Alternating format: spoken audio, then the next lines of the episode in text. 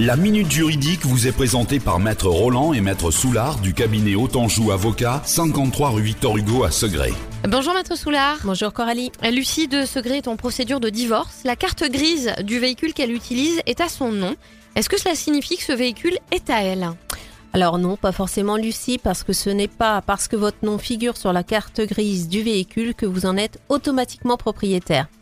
En effet, tout va dépendre de votre régime matrimonial, par exemple si vous êtes en séparation de biens ou sous le régime de la communauté, si vous avez acheté ou non ce véhicule avant de vous marier, mais aussi sur plusieurs points, le juge peut apprécier qui a signé le bon de commande du véhicule ou encore le contrat de vente, qui rembourse les échéances du prêt ou finance l'achat du véhicule, qui par exemple va payer l'assurance, à quel nom le véhicule est assuré ou encore qui règle les factures d'entretien ou de réparation.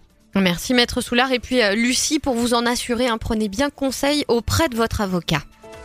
Autanjou Avocat, cabinet d'avocats installé à Segré depuis plus de 7 ans pour vous conseiller et vous défendre.